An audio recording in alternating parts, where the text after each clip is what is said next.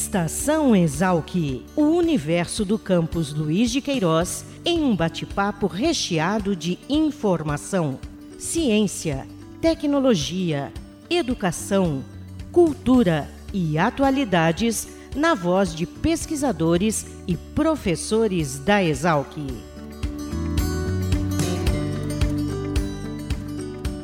Olá, começa mais uma edição do Estação Exalc, o podcast da Divisão de Comunicação da Escola Superior de Agricultura Luiz de Queiroz. Hoje eu, Fabiano Pereira, junto com a minha colega estudante de jornalismo, Júlia Heloísa, vamos conversar com a professora Eliane Berlato, que é do Departamento de Economia, Administração e Sociologia aqui da escola, responsável pelo grupo de estudos de carreira, organizações e pessoas, o GECOP. E a nossa pauta é sobre uma pesquisa conduzida pela professora professora Eliane, que tem como título Adaptabilidade de Carreira e Reconfiguração Familiar na relação Dual Career. É isso, professora Eliane? Explorando o campo. Falei certo, não? Certíssimo, Obrigado Fabiano. por atender o nosso convite. Imagina, eu que agradeço. É sempre um prazer falar com vocês.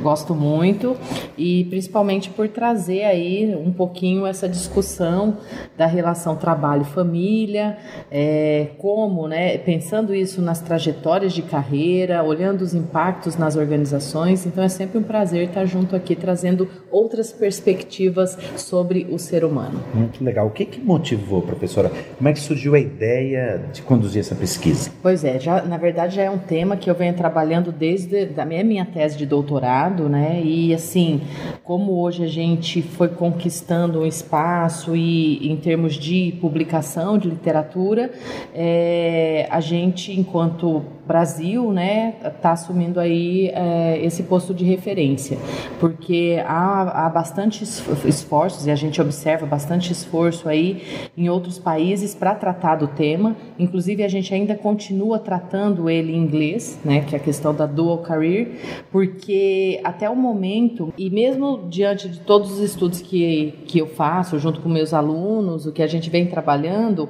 é, nós ainda não chegamos a uma tradução que de fato é, consiga deixar claro esse conceito de dual career. Até porque é, se a gente traduzir no, no, né, no conceito propriamente dito pela palavra, na tradução mais livre, ficaria dupla carreira. E tem muito estudo que vai tratar a dupla carreira como a pessoa tendo duas ou três carreiras e mais. Então, por enquanto, já pensamos também em falar sobre a carreira da família, mas a gente precisa entender essa configuração de família. Por isso, a gente continua chamando de dual career.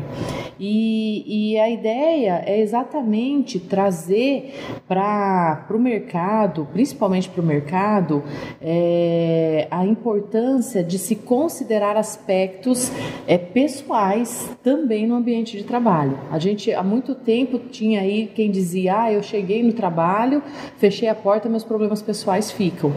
Tá errado. Os problemas pessoais e também não só problemas como coisas boas, né? A gente tende a falar sempre de problemas, mas aquilo que de bom acontece também vai para o trabalho, reverbera no trabalho e a gente vê isso se multiplicando cada vez mais. É, quando a gente fala, ah, mas como que eu percebo? O número de, de pessoas com doenças é, psicológicas, estresse, depressão, síndrome de burnout, que se afastam hoje do trabalho é gigante. E qual seria? É, não é só o excesso do trabalho, embora o excesso da carga horária de trabalho seja um fator alarmante, mas também problemas pessoais que essas pessoas trazem e que a organização muitas vezes acaba não olhando.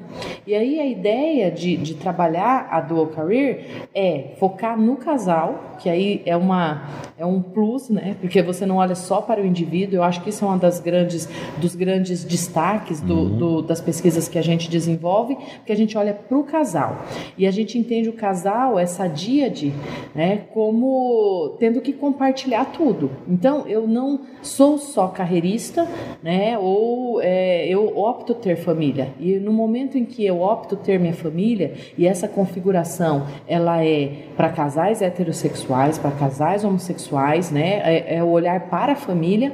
Quais são as demandas, né? Como que eu lido com isso? Porque lá no meu doutorado a gente já percebeu que três tipos tipos aparecem: os carreiristas, os familistas e os acrobatas. Carreiristas, casais que estão mais propensos a olhar a carreira. Normalmente eles é, demoram a ter filho quando tem. Os familistas já são aqueles que estão muito mais propensos a olhar a família e vão é, sempre priorizá-la né, é, quando há uma questão de trabalho envolvida. Só que a maioria é acrobata, ou seja, o que busca equilíbrio entre ter trabalho e ter família. Só que a gente sabe que por mais que a gente busque o equilíbrio, é muito difícil, porque há fatores internos, fatores externos, há uma vida, né? E eu acho que esse é o grande desafio da nossa área de gestão de pessoas, considerar não só o objetivo, mas o subjetivo que envolve e que é super difícil, aliás, impossível de ser metrificado. Então a gente investe nessa questão chamando para conversa o casal. E aí, obviamente, duplica-se, né, as questões que envolvem. Na, na pesquisa você também dividiu em duas vertentes, né? Casais com filhos e casais sem, sem filhos. Explica pra gente como. Pois é. Nesse estudo, a gente. Porque o, o, os filhos são um divisor de águas na vida do casal, né? E até. E a maioria dos estudos internacionais vai falar. Até seis anos de idade é, é o, o maior desafio. Embora agora a gente já, já esteja vendo estudos que estão colocando 10 anos também. Mas até 6 anos por quê? Porque é aquela idade é, que a criança demanda mais dos pais, então vê aí uma. uma uma dificuldade em gerenciar.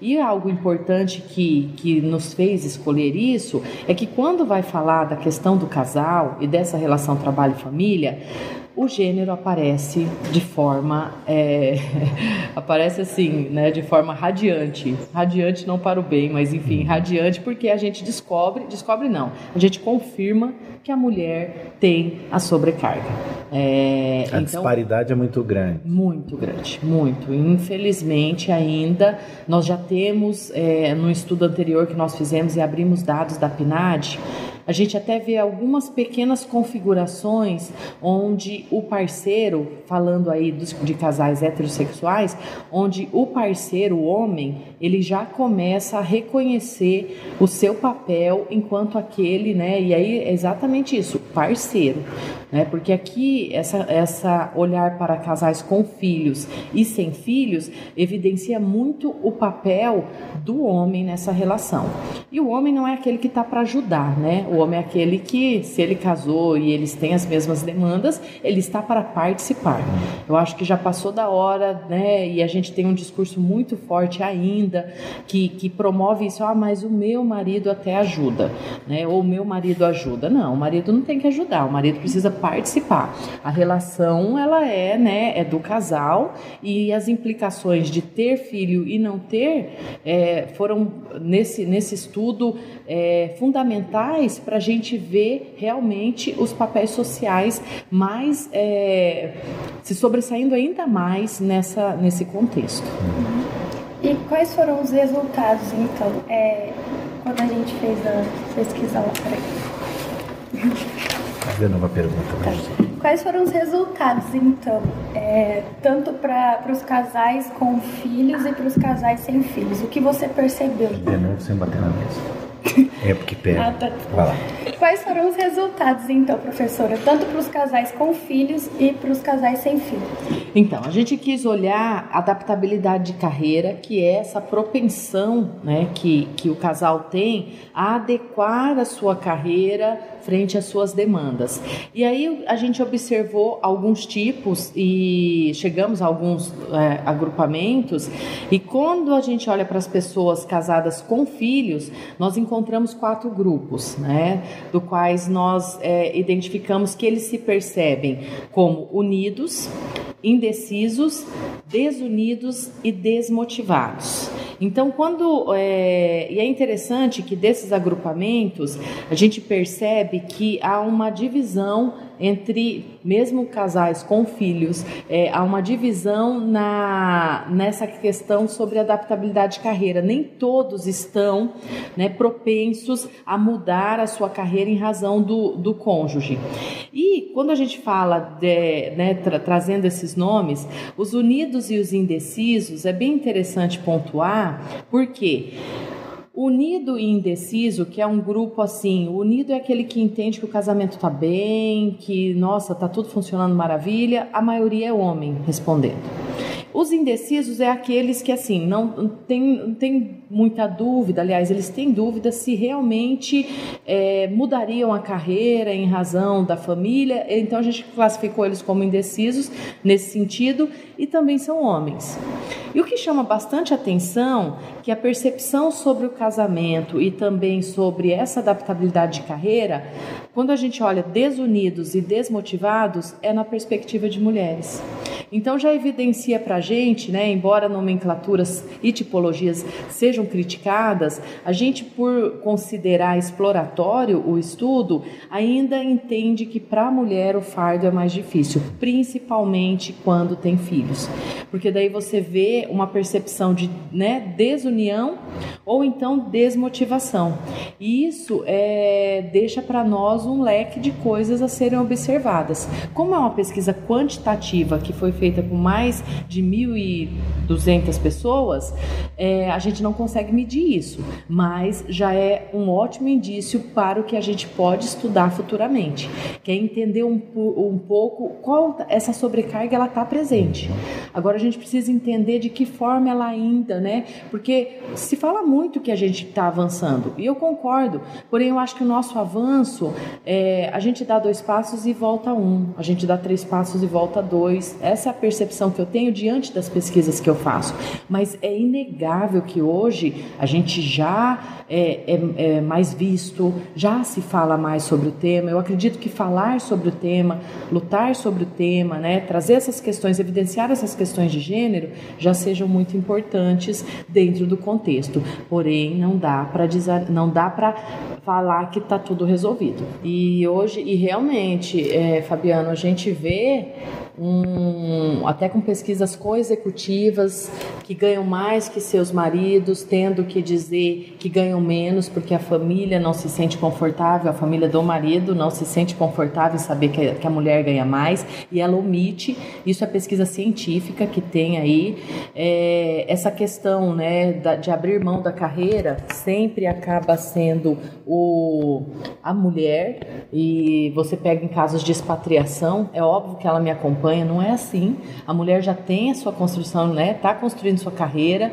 em parceria com seu cônjuge, né? E aí eu falo, quando eu estou né, até falando mais sobre casais heterossexuais, porque eu estou trabalhando, já é tema da nossa, de uma dissertação que eu oriento, trabalhar com casais homossexuais, justamente para entender essa configuração né, é, familiar diferente. E se o comportamento nessas questões difere? Isso, realmente para a gente entender porque é importante e oportuno considerar todas as configurações, principalmente quando a gente está falando de 2020. Né? E então, realmente, a mulher ela vai carregando esse peso e aí você vê isso refletido nas mulheres com filhos. Só que é interessante porque tem o grupo dos sem filhos. Uhum. Né? E aí o casamento é, entre pessoas que não têm filho traz também quatro grupos, dos quais são né, despreocupados e confortáveis, já chama atenção aqui, né? Despreocupados e confortáveis, a maioria respondente é homem, então você já vê a condição do homem, né? Se com filho ele tem, ele é um pouco indeciso em relação à adaptabilidade de carreira, já com o fato de não ter filho já o deixa totalmente despreocupado e confortável na relação, ou seja, ele vai mudar a carreira dele, né? Então ele não está olhando muito o, a, a parceira, né? Sendo que a maioria que responde é, é, são homens e aí heterossexuais. Quando a gente fala, de, das, e aí a maioria que responde que é mulher, são as incertas e as desorientadas. E eu chamo a atenção que para essa pesquisa nós não, nós não fechamos só em casais heterossexuais, nós né, todos, né, e até as pessoas, né, que, que têm casamento, que vivem relação homossexual também responderam. E é interessante que os poucos respondentes homossexuais aparecem junto com as mulheres como incertas e desorientadas. Então, mesmo quando elas não têm filho, aparece aí algo que a gente vai ter que investigar com mais profundidade para saber por que essa questão de adaptabilidade de carreira ela não é, ela deixa, né, ela deixa a, a, a mulher incerta ou principalmente desorientada. Há algo nessa relação. Agora, é claro, há uma tendência a casais sem filhos priorizarem muito mais a carreira. Né? Tanto que no, quando a gente faz as fatoriais, a questão da, da forma como vê o casamento, ela já é de uma forma muito mais. Ela já não tem tanto vínculo. Uhum. O filho parece que traz mais vínculo, o laço sim. de sangue parece que com, com o filho sim. parece que é mais considerado do que o fato de de repente desfazer uma união pois é. estável. É para priorizar a carreira. Esse estudo, quando não tem filho. Isso mesmo. Esse estudo ele ele sinaliza que talvez o não ter filho dá maior liberdade para esse casal focar na carreira e não tanto na relação entre os dois. É, e aí, quais são as implicações disso? Eles vão estar favorecendo sempre né, a, as promoções, a forma como, como eles estão se dedicando ao trabalho. Como eles idealizam o sucesso. Como eles idealizam. E daí poderia perguntar, mas o que de fato serve para quê, né? Esses dados aí para as empresas? Óbvio, porque as empresas elas, elas precisam reconhecer que os seus profissionais eles trazem seus ideais. Então, é, nós temos um grupo que vai estar tá olhando para a família e como isso vai ser gerenciado. Uhum. Nós temos um grupo que está olhando para a carreira. Só que essa relação ela precisa ser bem é, entendida, porque a gente vê um número e aí saíram pesquisas recentes, né? Aumentou-se o número de separações. E aí quais são os motivos que levam a isso? É claro que daí a gente não é da psicologia para uhum. tratar essas questões, né, mais particulares, mas a gente vê sim o trabalho assumindo um, um, assumindo uma maior importância na vida dessas pessoas. Só que em contrapartida a gente vê pessoas que também é, precisariam, porque o social, a necessidade social, ela é uhum. importante. Então abre margem para uma discussão gigantesca que qualitativamente, com certeza, a gente conseguiria sondar um pouco melhor. E vocês chegaram a pensar no decorrer do estudo, né? Aí eu pedindo a bola bola de cristal da professora Eliane agora, né? Qual seria a alternativa para se conciliar isso? Existe? A pesquisa conseguiu identificar alguma coisa na vida daqueles que, uh, que a senhora mesmo chamou de, de os, os malabaristas, é, é isso? Os acrobatas. Os acrobatas, pois né? É. Como é que faz para conciliar isso? Muito difícil para os acrobatas. Eu acho que a maioria aí que está nos ouvindo, que já casou e tem filho, vive isso, eu vivo isso. É, nós que temos, né, que tentamos conciliar carreira e, e família, é, primeiro é entender que não dá, não dá para ter tudo, realmente, não dá. Você vai fazer escolhas. A relação, o casamento, ele traz é, escolhas para tanto para a vida né, particular, pessoal, quanto para a, as trajetórias de carreira e o desenvolvimento de carreira. Então, o, o que nós estamos fazendo agora é explorar é, os fatores culturais que influenciam nisso que a gente entende que o Brasil também tem características que fomentam ou não essa discussão. Por isso que agora a gente já está olhando para uma, uma configuração, por exemplo, vai sair, daqui a pouco vai sair, né? É uma dissertação de um orientado meu. Nós vamos olhar a questão da dual career para casais, pessoas casadas evangélicas. Justamente para a gente saber o quanto a religião interfere, influencia né, nessa relação, pensando trabalho e família. E aí também olhar para outras configurações, porque não tem como dizer hoje, olha, é, vai assim que vai dar certo. Cada casal ele vai se reconhecendo e aí óbvio, a gente está num país machista, né? A gente está num país que ainda a mulher vem numa condição de cuidadora, então a mulher para chegar, para provar que ela pode, ela tem que andar muito, muito mais. E é óbvio que entender esses fatores que perpassam é, inúmeras, né, se a gente for pensar, a religião é um fator cultural, né, a raça, então nós temos o recorte, a gente poderia estar olhando para todo mundo uhum. aqui. E, e aí cada, cada, né, cada olhar pode trazer um subsídios para falar, ó, no final da história, se é que há um final, é, a gente poderia tentar balizar desse jeito. Mas eu acho que o primeiro ponto é, para não se frustrar é reconhecer que no momento que eu escolho compartilhar minha vida com alguém, escolhas estão acontecendo. A gente não pode banalizar nem um lado, nem uma esfera e nem outra. A gente precisa conciliar.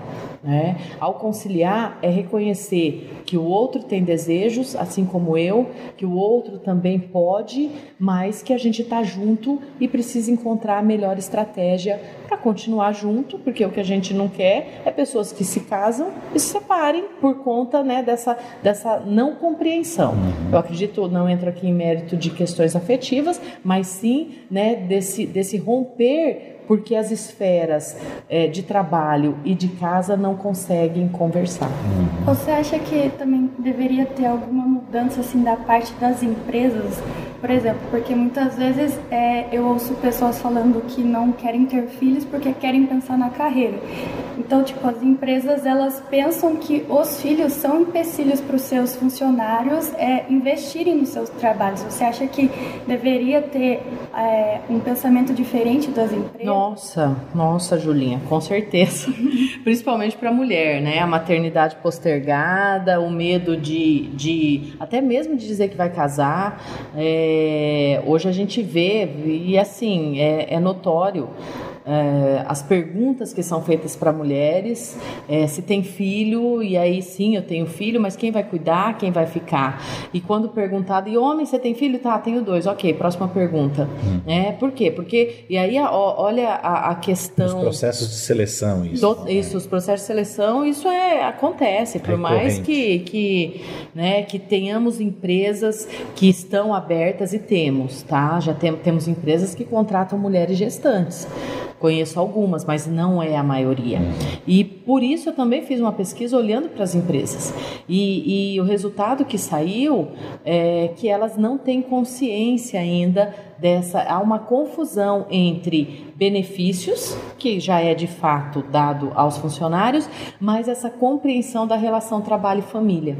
Então mostrou que as empresas, né, pelo menos para aquele grupo que eu estudei, elas não entendiam esse conceito e se confundiam muitas vezes achando, não, eu já faço isso. Não, mas isso é um benefício. Eu quero saber se você olha para essa relação do casal, compreende que um homem pode sim sair mais cedo para buscar seu filho na escola que um homem sim pode faltar meio período porque o filho está doente. Isso está sempre para a mulher. Passou da hora da gente mudar né, essa dinâmica.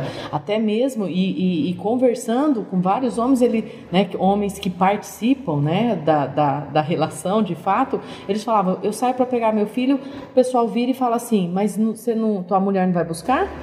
Né? Então a gente precisa mudar isso e a empresa tem é, é, um papel vital, porque se ela acolhe, se ela entende e se ela gera processos de gestão para essa configuração, as pessoas começam a se sentir muito mais apoiadas e, gente, é óbvio, a produtividade acontece. Uhum. Né? Quando a gente fala de diversidade, a gente está dizendo que o diverso promove inovação que gera produtividade que vai gerar o lucro tão desejado é, os ganhos, os resultados, não só lucro, mas todos os resultados que envolvem. Então, isso é algo que as empresas vão ter que olhar, porque as coisas estão mudando muito.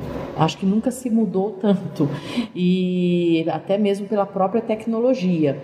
E essas mulheres também precisam ser mais compreendidas, porque são as mais as que mais sentem né, o peso desse fardo.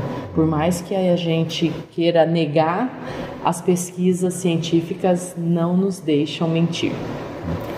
Nós agradecemos mais uma vez, professora Eliane Berlato. Muito obrigado por atender o convite do Estação Exalc. Imagina, é um prazer, pode me chamar sempre, tá? É, gosto muito mesmo de falar com vocês e estamos aí, caminhando com várias pesquisas, porque é um tema que está longe de esgotar. São inúmeras variáveis e acho importante porque hoje a gente precisa mostrar que pesquisas fazemos e a relevância delas para o contexto, principalmente nós que estamos dentro de uma universidade pública. Uhum. Nós conversamos com a professora Eliane Berlato, do Departamento de Economia, Administração e Sociologia que é da Exalc, e é a coordenadora, gestora do Grupo de Estudos de Carreira, Organizações e Pessoas. Agradeço também a minha colega, Júlia Eloiz, que participou comigo desse bate-papo.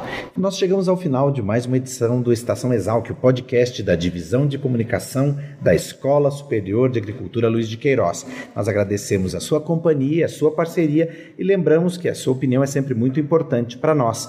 Envie suas dúvidas, críticas, sugestões e comentários através dos nossos perfis nas principais redes sociais e continue acompanhando as edições do Estação Exalc. Um abraço e até a próxima.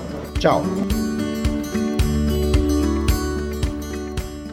Estação Exalc, o podcast da Escola Superior de Agricultura Luiz de Queiroz, uma produção da Divisão de Comunicação da Exalc. Acompanhe nossa programação pelo site exalc.usp.br.